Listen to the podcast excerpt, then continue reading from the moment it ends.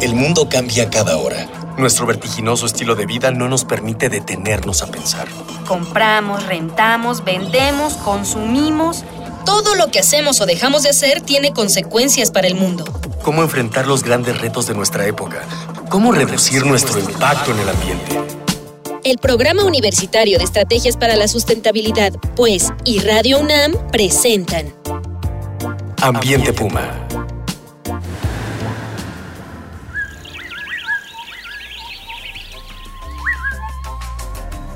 ¿Qué tal? Soy Mireya Imas, directora del Programa Universitario de Estrategias para la Sustentabilidad de la UNAM y como siempre le doy a usted la más cordial bienvenida a este su programa Ambiente Puma. Voces, ideas y acciones sustentables. Les recuerdo que en la emisión anterior estuvimos charlando sobre geoparques mundiales de la UNESCO, cómo surgen, su importancia, los procesos y criterios que se siguen para designarlos como geoparques internacionales avalados por la UNESCO y por qué estos sitios de interés geológico, histórico, ecológico y cultural forman parte o pueden formar parte no solo del patrimonio de una región, de un país, sino de la humanidad. Y para charlar del tema me acompaña nuevamente en cabina el doctor José Luis Palacio. Él es investigador del Instituto de Geografía de la UNAM. Y pues muchísimas gracias José Luis por estar hoy aquí otra vez con nosotros. Gracias Mireya. Antes de retomar la charla, donde la dejamos el lunes, vamos a escuchar las voces de las y los jóvenes universitarios, a quienes esta ocasión les preguntamos por qué creen que es importante conocer y conservar en particular los fósiles.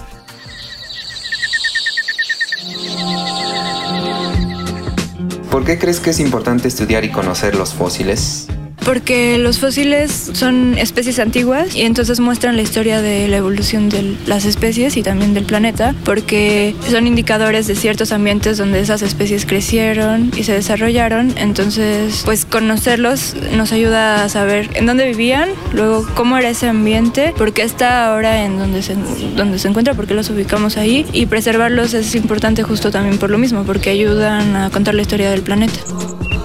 La ciencia le ha servido mucho para conocer, como te digo, cuál ha sido la evolución, porque bueno, los fósiles van muy pegados a las teorías evolutivas, desde cuál ha sido un ancestro en común y cuánto ha divergido la diversidad principalmente, ¿no? Y la importancia de preservarlos, pues es conocer eso y pues yo digo que principalmente para la evidencia física de qué ha ocurrido y que la ciencia siga teniendo más preguntas, ¿no? Ya que cuando se resuelve uno creo que siempre hay más preguntas que resolver.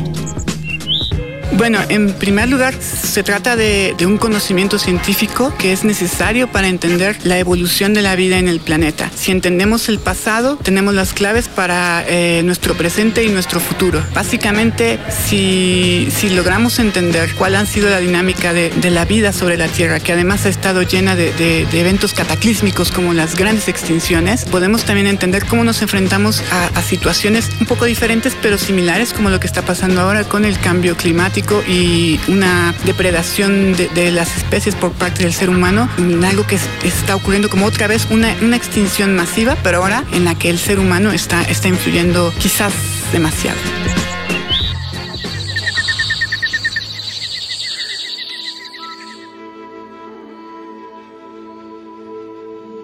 Pues seguimos charlando de geoparques. Nos fuimos a preguntarles a los chicos qué sabían de los fósiles, que son una parte importante de los geoparques, pero no es lo único, como ya nos lo explicaba el, doctor Palacio en la, en la sesión anterior. Eh, ¿Cuáles son las características así en muy breve geológicas y paleontológicas de los sitios para merecer la distinción de geoparque?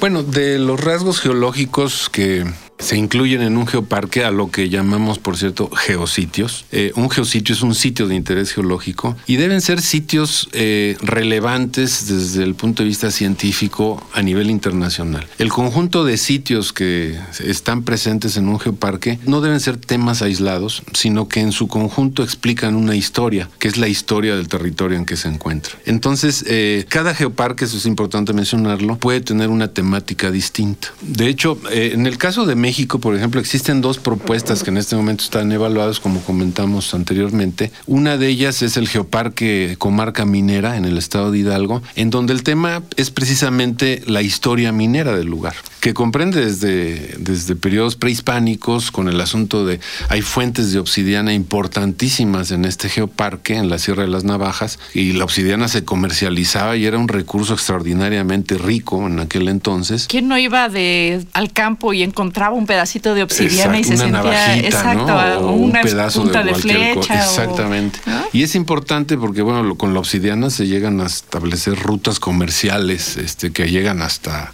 Guatemala o más allá, ¿no? Entonces, todos estos recursos es importante situarlos en el parque y en su conjunto, el, en el geoparque de la comarca minera, es un geoparque que cuenta la historia minera del lugar, destacando también cuáles son los eventos geológicos y los rasgos geológicos que son atractivos también para el turismo. Un caso muy particular son los prismas basálticos que están en San Miguel Regla, en Huasca, en el municipio de Huasca. Ese tipo de lugares que son poco comunes, son raros y que nos ayudan a comprender la evolución de un lugar, de una región o inclusive del mundo entero, ¿no? Claro, y si usted no ha ido y no conoce los prismas basálticos, pues ya vaya, vaya, exacto, ya vaya agendándolo porque realmente vale muchísimo la pena. ¿Cómo, ¿Cómo se involucran las comunidades en el tema de los geoparques? Comentábamos en la sesión anterior que esto es como muy importante para que se le dé la denominación de geoparque por parte de la UNESCO.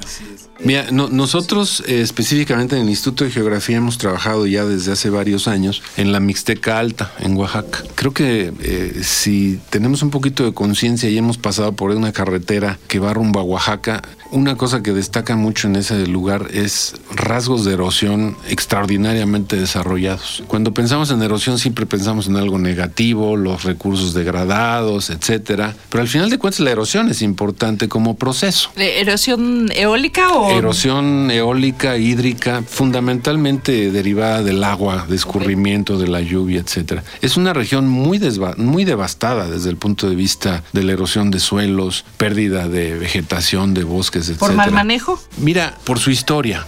Es decir, uno siempre pensamos en la erosión como algo negativo. La erosión es un proceso natural Sí, y bueno, ahí los está. biólogos siempre que pensamos en erosión de suelos pensamos en algo que no es No, positivo. y, y fíjate que la población que habita ese lugar piensa lo mismo. Pero digamos, si tú quieres explicar la erosión a alguien para que la entienda, ese es el lugar. Y se vuelve tan ejemplar la erosión en esos lugares y nos da unas formas de una belleza tan extraordinaria, por otro lado, que de repente se vuelven un recurso. Es decir, no hay que verlo esto en forma negativa necesariamente, sino verlo como un, un sitio en donde la erosión es tan ejemplar que si quieres aprender algo y transmitir el conocimiento de la erosión, cómo se da este proceso, porque la historia que tiene la erosión en este lugar es milenaria. ¿Es una zona de vientos? Es una zona montañosa con recursos muy este, abatidos, digamos, muy degradados, pero que su la historia de la degradación es muy interesante. Comienza hace miles de años, 3, 4 mil años, cuando la población se empieza a sentar en el lugar y hay que buscar comida. Y, es el, hace unos 3.500, 3.600 años empezó a sedentarizarse, a organizarse la primera, los primeros indicios de agricultura y, y esta agricultura le dio de comer a 50 mil habitantes durante miles de años. Para el año 1500, por ejemplo, había 50 mil habitantes en esta zona, que hoy es el geoparque, que es una población muchísimo mayor de la que hoy existe ahí. ¿Cuántos hay aproximadamente en la actualidad? Actualmente debe haber unos 15, 20 mil, porque es una zona que expulsa mucha gente. Sabemos que Oaxaca es una, es una zona de expulsión de migrantes, pero eh, el asunto es que hace 500 años teníamos un sistema agrícola en producción extraordinario, funcionando, que funcionaba a partir de terrazas, de, una, de un tipo de terrazas agrícolas que, digamos, podríamos decir que son endémicas, es decir, desarrolladas gracias a las condiciones de relieve y de geología de ese lugar en específico. Y que es una innovación en su tiempo, es una innovación tecnológica de importancia mundial. ¿Qué es lo que sucedió? Este sistema estaba siendo mantenido adecuadamente con una población de 50 mil habitantes. La llegada de los españoles introdujo cambios. La erosión ya existía, hay que aclararlo, pero porque todo lo que se erosionaba permitía formar las terrazas. Pero y toda esa erosión, digamos, estaba bajo control. Es lo que algún arqueólogo llamó erosión positiva, por darle un número, un, Un nombre feliz, positivo. digamos, sí. Pero, eh, ¿qué es lo que sucede cuando llegan los españoles? Se introducen una serie de cambios, pero sobre todo llegan las enfermedades y estas enfermedades ocasionan una baja en la población tan sustancial que no había mano de obra para mantener el sistema funcionando. Sí, es cierto. De hecho, bueno, se, las estimaciones están en alrededor del 90% de la población mesoamericana bueno, en esta región, diezmada por en la esta llegada región de, de los 50 españoles. mil bajó a 8 mil en el siglo XVIII y ahí es donde empieza una nueva fase de erosión de las terrazas agrícolas. Porque ya no hay mantenimiento, ya no hay el cuidado. Y le recuerdo que si tiene usted ideas, comentarios, sugerencias, comuníquese con nosotros en el Twitter, arroba UNAM Sustentable.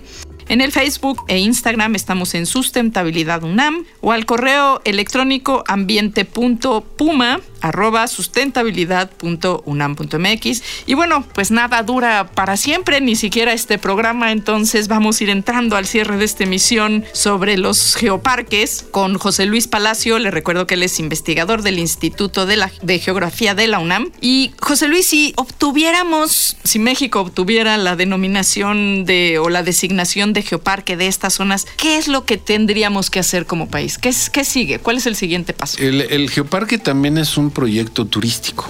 Geoturístico específicamente hablando. El geoturismo es una forma de turismo educativo que promueve el respeto y una mejor convivencia con el ambiente. El geoparque, aunque esta palabra geo nos remite a la geología o a la geografía, hay que pensarlo en términos de, de una propuesta ambiental integral en donde tenemos que comprender tanto lo biótico como lo abiótico, lo vivo y lo no vivo, que están intrínsecamente relacionados. Por ejemplo, tú sabes que una de las zonas megadiversas del país es Oaxaca. Y desde el punto de vista geológico, la zona más compleja del país en términos geológicos es Oaxaca. De tal manera que esta megadiversidad... Y políticamente también es muy también- compleja. Y Oaxaca. también culturalmente, Culturalmente, también es muy, claro, muy es que diversa. y esa todo está diversidad- relacionado.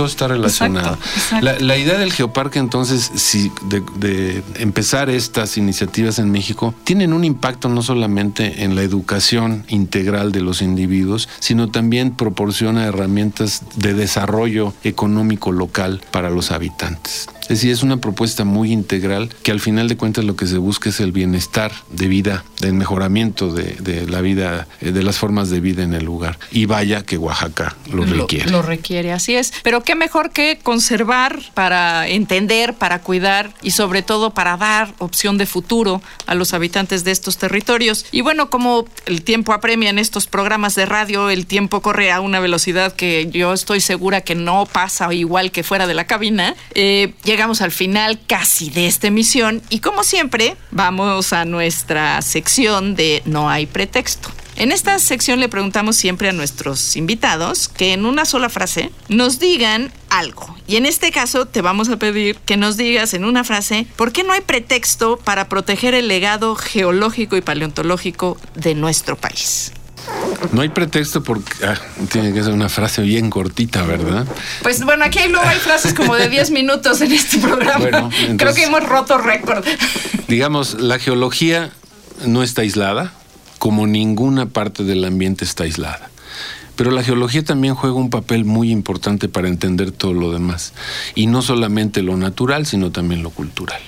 Entonces, eh, sí, y por otro lado, hay que saber la importancia de la geología y hay que saber transmitirla porque si no conocemos las cosas, como decía anteriormente, si no lo conocemos no lo vamos a apreciar y si no lo apreciamos no lo vamos a conservar. Así es, lo que no se conoce, no se quiere, no se cuida. Así es que, pues, a conocer, a Así es. querer y a cuidar. Y bueno, así concluimos una emisión más de Ambiente Puma. Te agradezco muchísimo, José Luis Al Palacio. contrario, muchas gracias. Él es investigador en el Instituto de Geografía. Pues ya, ya te invitaremos en otra ocasión porque nos todo supo a poco este programa. La verdad es todo un tema. Eh, esto fue una coproducción de Radio UNAM y el Programa Universitario de Estrategias para la Sustentabilidad con apoyo de la Dirección General de Divulgación de la Ciencia. En los controles y en la producción estuvo Miguel Alvarado. En la investigación, sondeos e invitados, Dalia Ayala, Miguel Rivas, Jorge Santos, Cristian Barroso, Juan Antonio Moreno y Daniel Serna, todos ellos de nuestro equipo de Educación Ambiental y Comunicación. Y le invitamos a usted que nos escucha que semana a semana sigamos reuniendo voces y acciones, ideas sustentables aquí en su programa Ambiente Puma. Una pequeña acción. Un cambio de actitud. Nuevos hábitos. Y nuevas formas de entender y relacionarnos con el mundo. Paso a paso. Aportamos un granito de arena. Para construirnos un futuro. El Programa Universitario de Estrategias para la Sustentabilidad, pues, y Radio UNAM presentaron Ambiente Puma.